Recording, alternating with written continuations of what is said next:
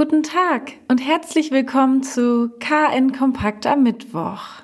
Hohe Temperaturen, kein Regen und ein Urlaub im eigenen Garten. Die umfassende Bewässerung des heimischen Rasens oder der Betrieb des hauseigenen Swimmingpools treiben den Wasserverbrauch vielerorts in die Höhe. Nun fordern erste Gemeinden im Land ihre Bürger auf, sparsam mit dem Trinkwasser umzugehen. Zu Wochenbeginn hatte das Amt Hüttner Berge in einem Schreiben die Bürger der Gemeinde Großwittensee um einen sparsamen Umgang mit Trinkwasser gebeten. Am Dienstag zog das Amt Achterwehr für ihre Gemeinden im Kieler Umland nach. Durch den erheblich gestiegenen Wasserverbrauch der letzten Tage stoße das Versorgungsnetz zeitweise an seine Kapazitätsgrenzen. Über eine grundsätzliche Wasserknappheit müssen sich die Bürger aber keine Sorgen machen. Die grundlegende Versorgung sei gesichert, hieß es von den verantwortlichen Versorgungsbetrieben der Region. Doch die Situation hat bundesweit zu einer Diskussion über den Umgang mit Trinkwasser geführt. Bundesumweltministerin Svenja Schulze hatte am Montag die Erarbeitung einer nationalen Wasserstrategie als Mittel gegen Wasserknappheit ins Gespräch gebracht. Schulze hatte der Versorgung der Menschen mit Wasser zum Trinken, Kochen und Waschen die höchste Priorität eingeräumt.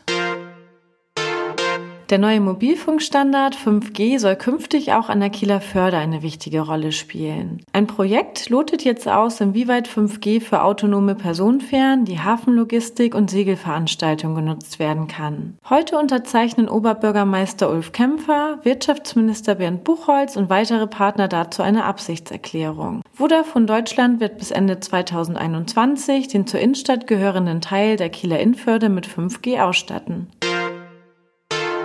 Wer hat hier etwas angebaut? Auf einem Acker zwischen den Kieler Ortsteilen Schilksee, Friedrichsort und Pries hat ein Landwirt eine kleine Hanfplantage entdeckt. Der Mann meldete die Pflanzen am Montagmittag der Polizei. Die stellte sie sicher und ermittelt jetzt gegen Unbekannt. Wir wünschen Ihnen einen schönen Tag. Weitere Neuigkeiten aus Kiel, Schleswig-Holstein und der Welt finden Sie jederzeit unter kn-online.de.